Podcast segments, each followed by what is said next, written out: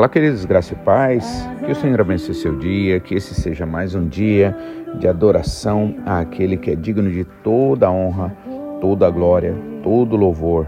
Amém? Gostaria de estar meditando é, primeira carta aos Tessalonicenses, capítulo 2, dos versículos 12 em diante, quando Paulo finaliza no versículo 12 sobre o seu proceder e dos seus companheiros apóstolos, né? Ali e também do proceder fiel dos Tessalonicenses nas tribulações. Vamos ler então e logo depois estaremos orando e meditando. Exortamos, consolamos e admoestamos para que vocês vivam de modo digno de Deus, que vos chama para o seu reino e glória. Outra razão ainda temos nós para incessantemente dar graças a Deus é que, tendo vós recebido a palavra que de nós ouvistes, que é de Deus, acolhestes não como palavra de homens, e sim como, em verdade, é a palavra de Deus, a qual, com efeito, está fazendo mudanças eficazes em vós, os que creem.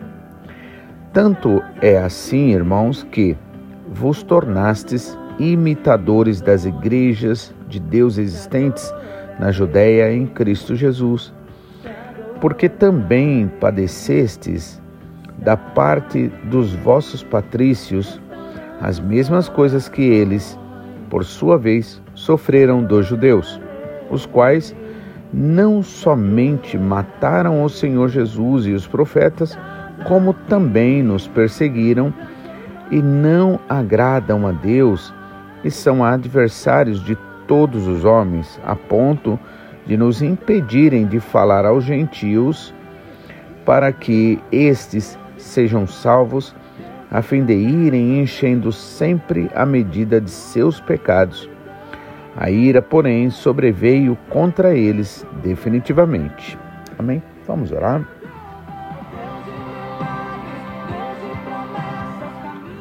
Pai, muito obrigado. Sim, Senhor, o Senhor é Deus de milagres, o Senhor é Deus de promessas.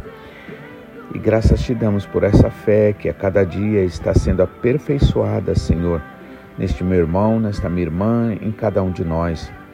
Porque o Senhor que começou o bom trabalho, o Senhor se responsabiliza em dar continuidade. E a única coisa que o Senhor pede para nós é que nós verdadeiramente possamos acolher a tua palavra, assim como os Tessalonicenses o fizeram, segundo o relato de Paulo. E assim, Senhor, a vitória vem pela obediência à tua palavra. E esta obediência, Senhor, nos é capacitada, nos, é, o Senhor permite nos ser obedientes a partir desta graça do Senhor Jesus, da obra do teu Espírito Santo. Por isso nós queremos adorar o Senhor. Neste dia, nós queremos te honrar. Nós queremos, Pai, muito mais do que apenas, Senhor, acumular conhecimentos.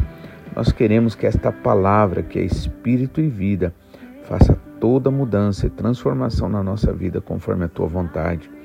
Perdoa, Pai, nossos pecados, iniquidades, nossas prevaricações, porque bem sabemos, Pai, como somos fracos como quantas vezes, Senhor, nos deixamos levar pelos problemas, pelas dificuldades.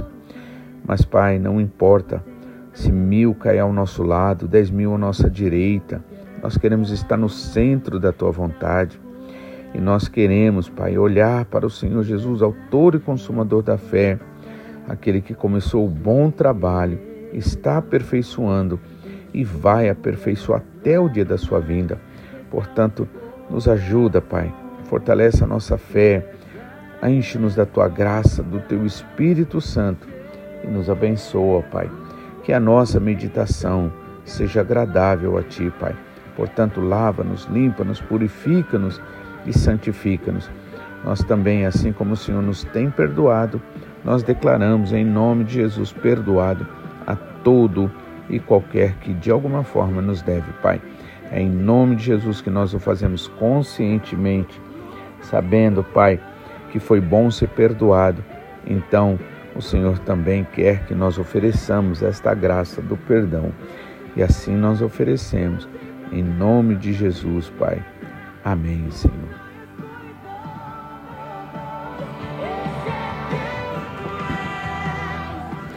Então, irmãos, é importante disso tudo aqui que nós estamos lendo é isso.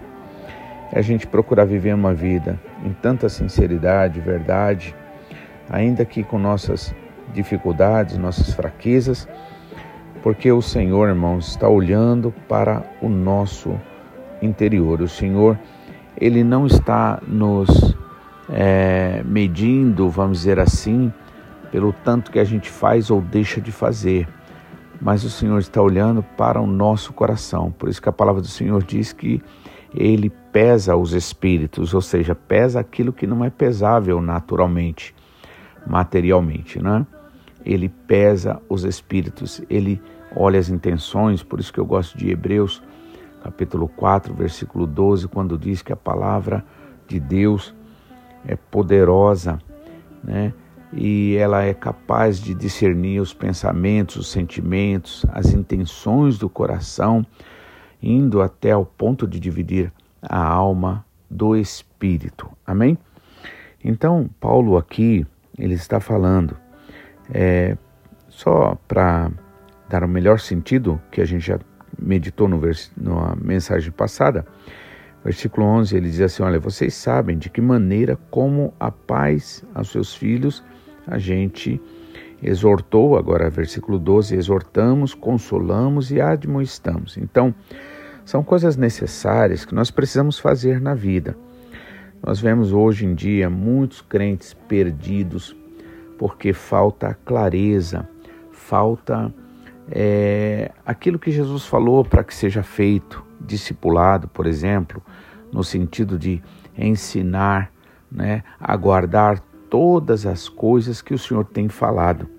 Então, se nós queremos ver um evangelho em progresso, se nós queremos ver a nossa vida em progresso, nós precisamos não só fazer, como também ensinar, né? Normalmente podemos ser até bons em fazer, mas falhamos no ensinamento. Achamos o ensinamento difícil. E por que a gente acha muitas vezes o ensinar difícil? Ou exortar, né? consolar, admoestar, principalmente exortar e admoestar. Por quê? Porque nós achamos, nós temos uma ideia de que é, a responsabilidade basicamente é nossa da mudança na vida da pessoa, não é nossa, de maneira nenhuma. Paulo deixou isso bem claro quando disse: Eu plantei, Apolo regou, mas quem dá o crescimento é o Senhor. Quem faz o que mais importa e o que o homem é incapaz de fazer é o Senhor. Então, por isso, Paulo também incentiva a gente: fale a palavra a tempo e fora de tempo. Né? É preciso nós realmente estarmos né, é, ajudando os nossos irmãos que estão fracos, estão vivendo uma fraqueza. E claro que isso não pode ser feito sem a oração, né? E existem momentos, muitas vezes difíceis, onde a gente vê uma certa resistência na vida das pessoas. Mas aí, irmãos, é tempo da gente orar, para a gente ficar orando, orando, pedindo sempre ao Senhor né, a oportunidade para nós falarmos, para nós admoestarmos, para nós consolarmos também, se for preciso, né? Consolar é interessante, porque geralmente a gente pensa, alguém está triste e a gente vai lá e, e fala, não, você não precisa ficar triste. Mas a palavra consolar significa animar, ou seja, aquele que está desanimado. Então você ali o anima com a palavra, né, com incentivo. Olha, não para não, porque o Senhor Jesus é Ele que te ajuda. É, sem Ele não há vitória. E aí você vai ali animando Ele. Amém?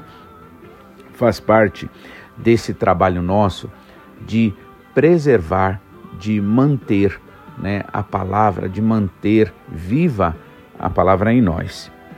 E aí, Paulo agora começa a falar no versículo 13 sobre o proceder fiel dos irmãos lá, né?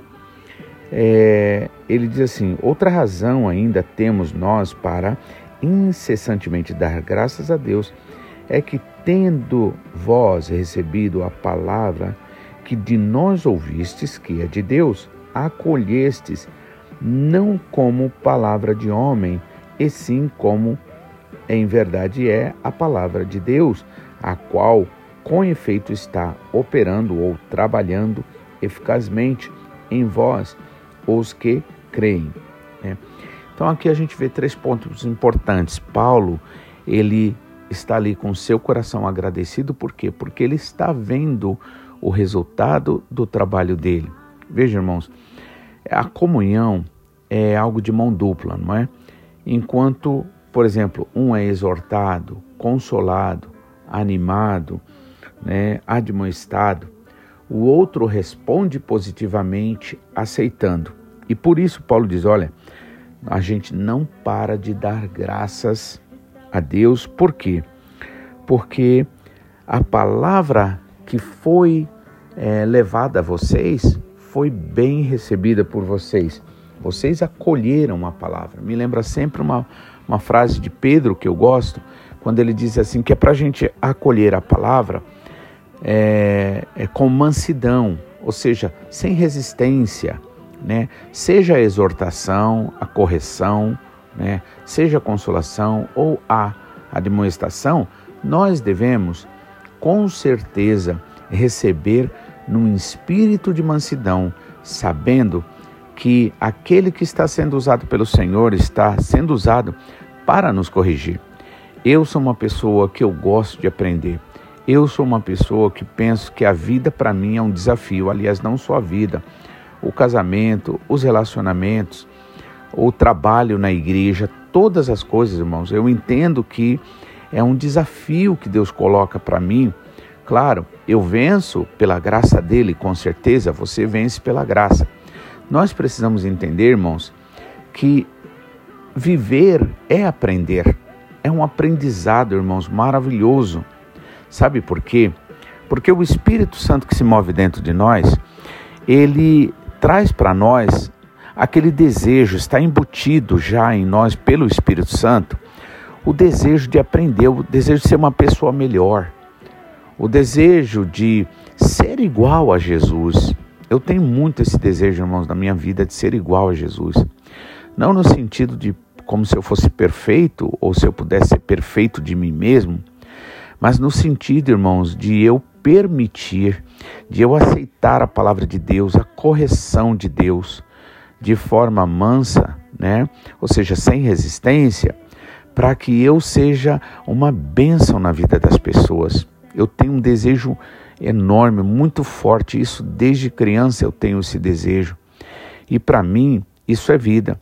E quando a gente, irmãos, tem o desejo de servir ao Senhor verdadeiramente, de coração, amar a igreja, porque veja só, não se engane, irmãos, verdadeira comunhão antes de ser com Jesus que você não vê, é com teu irmão que vê.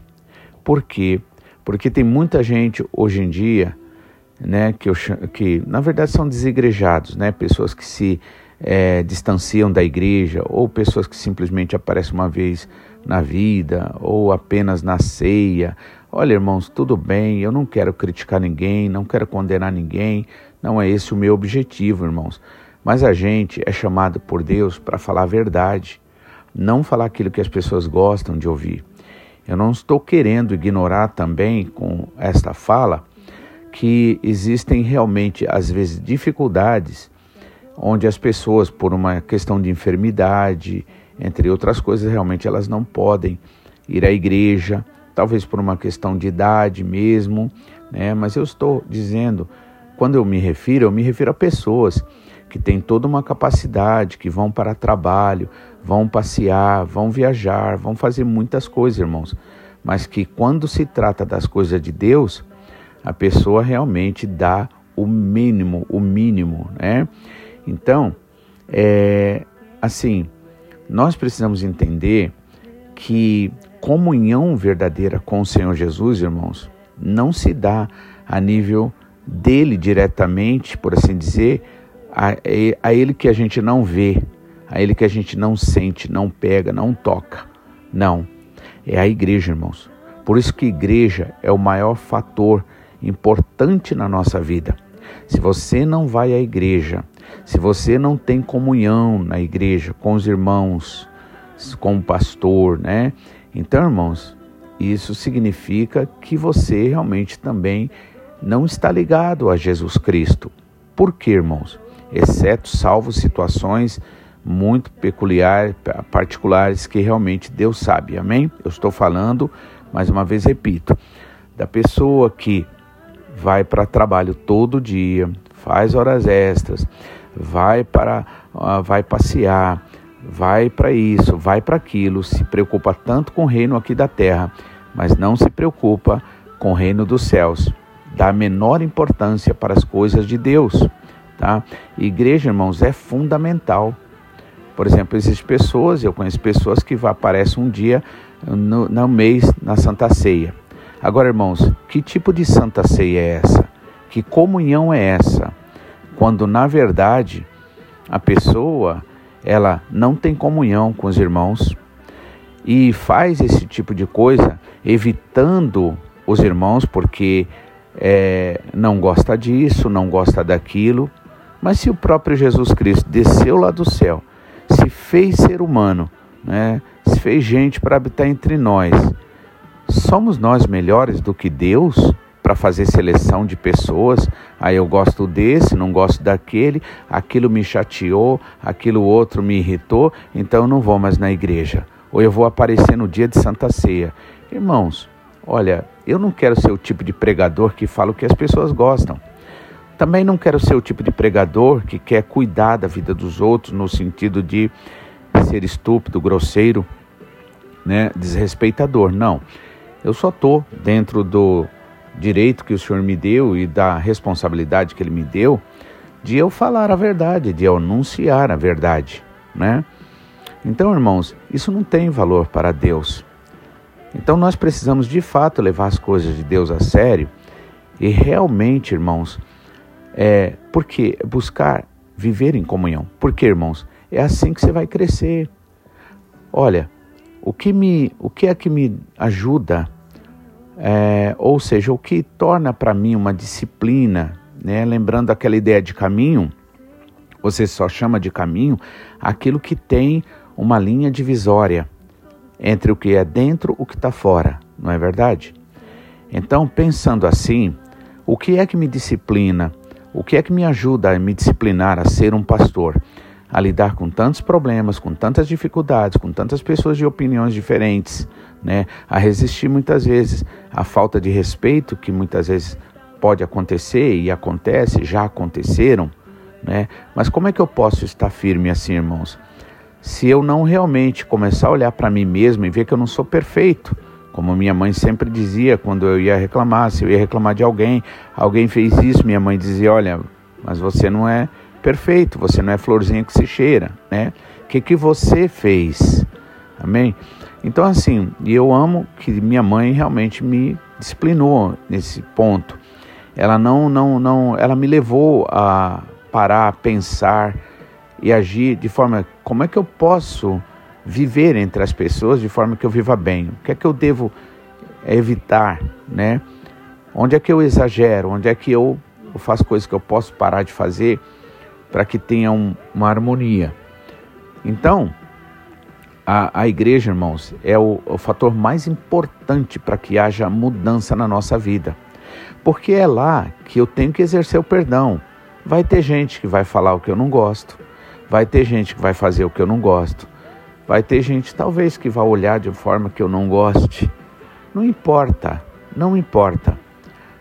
Olha, nosso pastor, ele sempre falou uma coisa que eu sempre tenho também no meu coração se, a, se o seu motivo de estar numa igreja é qualquer um que não seja Jesus Cristo, é questão de tempo. Você não resistirá. Por quê? Porque você estará buscando adorar a você mesmo, adorar a sua carne, adorar os seus instintos, seus pensamentos, seus sentimentos naturais.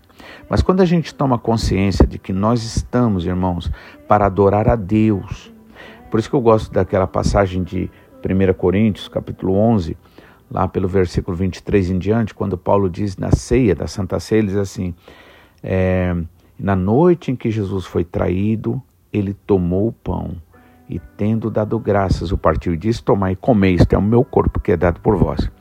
Ou seja, Jesus foi traído por Judas, mas ele não se de, não é, colocou todo mundo, vamos dizer assim, todos os outros discípulos num saco só, né?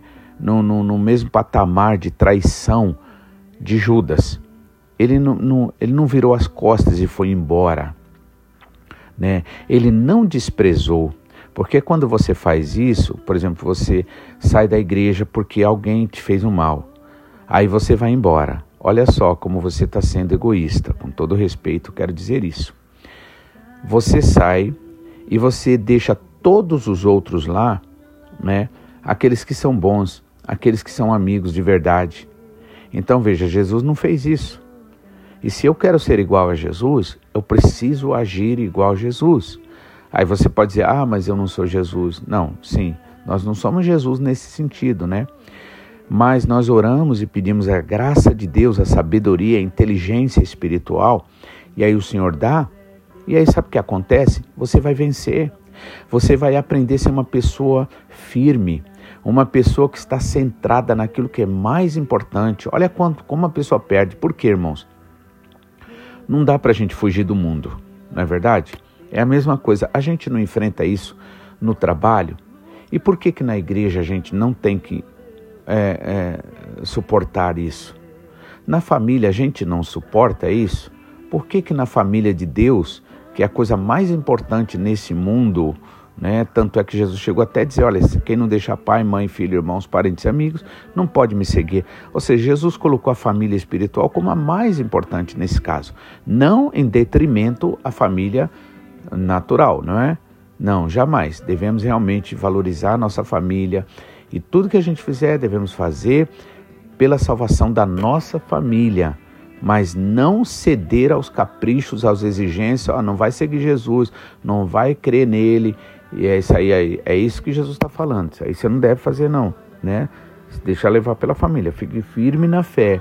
O Senhor vai salvar, vai alcançar a sua família, né? Não você fazendo a vontade da sua família quando se opõe à vontade de Deus, mas sim quando você é, fica firme em relação a Jesus. Quem vai te dar vitória é Ele, não é? Claro, pedimos sempre sabedoria a Deus, como fazer, tudo, mas eu estou dizendo principalmente na sua fé ao Senhor Jesus, a sua oração, que pode muitas vezes ser feita até mesmo dentro de casa, né? Em casos mais assim é, peculiares, amém? Tudo tem que ser feito na direção do Espírito Santo. Portanto, eu não estou falando de casos é, especiais, eu estou falando de casos comuns, onde é muito comum a gente ver as pessoas abandonarem a igreja, os irmãos abandonarem aqueles que são bons também, ou seja, coloca todo mundo no mesmo patamar. Jesus não fez isso. Na noite que foi traído, tomou o pão, ou seja, fez o que ele tinha que fazer. Tomou o pão e, tendo repartido, deu graças. Outra coisa também importante que a gente vê nessa passagem é que a gente pensa naturalmente que a gente tem que dar graças a Deus só quando a gente está feliz, só quando a gente está bem, só quando tudo acontece do jeito que a gente quer. Não, está errado isso daí. Mais uma vez, isso prova que a gente está servindo a nós mesmos e as, a nossa graças a Deus não é realmente pelo que Ele é e sim pelo que ele faz por você. Você mesmo não quer um tipo de relacionamento onde as pessoas são interesseiras, não é verdade? Então, irmãos, é, nós precisamos entender isso, a importância da firmeza no Evangelho, em Jesus, sabe? Se você quer ser um crente, uma pessoa, um seguidor de Jesus, onde você transmite paz, alegria, amor, onde você inspira as pessoas, onde você se torna sal, onde você se torna luz, onde você se torna parecido com Jesus, chegando ao ponto de poder dizer como o apóstolo Paulo, não mais vivo eu, mas Cristo vive em mim, isso não vai acontecer se você alimentar sua carne. Por que que Paulo diz, mortificai as obras da carne? Quem tem essa responsabilidade sou eu, é você. Né? Muita gente joga a responsabilidade para o Espírito Santo chegando a dizer: ah, não, mas quando o Espírito Santo quiser, quando Deus quiser. Não, irmãos, Deus quer hoje. Por isso que ele disse: se hoje você ouvir a voz do Espírito Santo. Ele não disse amanhã, se depois da manhã, daqui a pouco, não. Se hoje você der ouvidos se hoje você acatar a palavra do Senhor no seu coração, se hoje você se humilhar, se hoje você se arrepender, se hoje você se voltar ao Senhor, se hoje você invocar o nome do Senhor, se hoje você pedir misericórdia ao Senhor, o Senhor vai te ajudar. Amém, irmãos? Você vai ficar feliz sabendo que, puxa vida, eu venci a mim mesmo. Irmãos, não tem coisa mais maravilhosa do que isso, você vencer a você mesmo. Amém? E é isso que acontece comigo. Por isso que, na verdade, irmãos, eu não me comparo com ninguém, eu não fico também me achando melhor do que ninguém. Por quê? Porque, primeiro, que eu não sou mesmo. Tenho tanta coisa para ser trabalhado em mim, tanta coisa para ser fortalecido dentro da vontade do Senhor na minha vida. Mas quando eu vou vencendo, irmãos, cada momento que eu venço a mim mesmo, irmãos, que sentimento gostoso, que, sen... que gosto, que sabor de vitória verdadeira. Amém, irmãos? Aí você você começa a aprender a amar você de verdade. Quando você mortifica, faz morrer as obras da carne. E como é que você faz isso? Deixando de alimentá-la. E a melhor forma de você deixar de alimentar a carne, irmãos, não é ficar parado, é você alimentar o espírito. E a Bíblia diz em Romanos 10, capítulo 10, o apóstolo Paulo explica: as coisas que Deus pede para nós não é difícil. Simplesmente comece de onde você está. De onde você está, né? Em que parte da vida, ou em que até mesmo momento você está aí. Você já coloca a sua mente diante do Senhor. Apresenta esse problema, apresenta essa situação. Esses dias, né, é, em palestra com os irmãos ali é, em Canagawa, então eu, eu estava dizendo para eles: olha, a gente vamos encarar como um desafio, em outras palavras, Antes de você reclamar de alguém e para alguém, entre no seu quarto, busque ao Senhor em particular. Ele vai lavar você, ele vai purificar. Eu duvido que você vai sair do mesmo jeito, com as mesmas reclamações, com as mesmas chateações, com o mesmo estresse. É isso que eu digo, irmãos. Eu estou falando coisa que eu faço. Se eu não fizesse isso, eu não, eu, eu não estaria nem sendo verdadeiro no que eu estou falando, né? Mas é isso que eu faço, eu só estou dando um testemunho de como é bom a gente obedecer ao Senhor, de como é bom a gente fazer. E porque ah, os, o, o pedido do Senhor para nós, né, os mandamentos dele não são pesados, você pode fazer agora mesmo. Coloca essa situação diante do Senhor, esse problema, essa dificuldade que você tem, essa fraqueza. Coloca, irmãos. Ele ama quando você entra na intimidade da sua vida com o Senhor, sabe? O Senhor quer nos fazer mais parecido com Ele, mais pessoas mais humildes, pessoas que é mais gente, vamos dizer assim, pessoas mais humanas, que entende, sabe a dor do outro, sabe a luta do outro, que tem empatia, sabe, irmãos? É isso que Deus quer fazer. Aí, irmãos, não é você correndo atrás de nada, não é você correndo atrás de bênçãos, é, é, é o Senhor mandando para você. É o Senhor abrindo caminhos para você, né? Mandando água para o sedento, mandando alimento para o faminto, mandando semente para o que semeia. Então, irmãos, Paulo aqui, ele está muito feliz porque a igreja ela é, ela acolheu ali a palavra, né? Olha, seja motivo de alegria para o seu pastor, seja motivo de alegria para o seu irmão, né? À sua direita, à sua esquerda, que está na frente, tio que está atrás, seja motivo de alegria para o seu companheiro de trabalho, seja motivo de inspiração, de esperança, seja aquilo que Deus quer que você seja e determinou que você seja. Quando você é, é, você é isto, quando você acolhe a palavra de Deus com mansidão no coração, né? Porque você sabe que essa palavra é de Deus. Então, e aí é, né, você realmente busca crescer, aprender, né? Versículo 16, até onde a gente leu, diz assim: a, a ponto de nos. É, aqui, veja só, ah, vamos ver o 14. Tanto é assim, irmãos, ou seja, que vocês sofreram as tribulações, ah, tudo assim, assim como Jesus sofreu, a gente também sofreu, os, os apóstolos falando, né? Vocês também. E sofreu de quem? Daqueles que é, não somente mataram o Senhor Jesus e os profetas, como também nos perseguiram e não agradam a Deus. Olha só, irmãos, ou a gente está de um lado ou está do outro. Tudo bem, a gente pode estar tá, sim do lado da família de Deus, mas muitas vezes podemos estar tá trabalhando a favor do inimigo. Então, foi o que acontecia aqui, olha, não dá para estar, tá, olha, não existe, irmãos, um meio termo, tá? Jesus falou: quem comigo não ajunta, espalha, certo? Então, é, aqui, aqueles que mataram o Senhor Jesus e os profetas, e perseguiram também os profetas, e todo aquele que amava ao Senhor, não agradam a Deus. Amém, irmãos? Nosso objetivo é agradar a Deus. E são adversários de todos os homens, ou seja, não é amigo de ninguém. Parece ser amigo daquele que, que concorda com a pessoa, que fala mal tal, mas não é amigo de ninguém. Não existe verdadeira comunhão fora da igreja. Não existe verdadeira adoração fora da comunhão da igreja, que é o corpo de Cristo. Como é que eu posso desprezar o corpo de Cristo? Não posso, não é? E aí 16 diz assim: a ponto de nos impedirem de falar aos estrangeiros ou aos gentios, para que estes sejam salvos. Olha, está falando inclusive daqueles que eram achavam que, que amavam a Deus né? Eles, eram, eles impediam, eram um impedimento até mesmo para que a salvação chegasse aos estrangeiros, é, a fim de irem enchendo sempre a medida dos seus pecados. Veja só, irmãos, né? enchendo a medida da injustiça, da iniquidade. Nós devemos fazer o contrário, nós devemos nos afastar, irmãos. Porque iniquidade, injustiça é quando a gente faz para os outros o que a gente não gostaria de fazer para nós. Não é verdade? Então temos que tomar cuidado. A ira, porém, sobreveio contra eles definitivamente. Quando a Bíblia fala de ira, irmãos, fala de Satanás. A ira de Deus, quando a Bíblia diz a ira de Deus, não se refere a Deus irado, porque Deus é amor. Jesus revelou. Deus é amor e no amor não há ira nesse caso.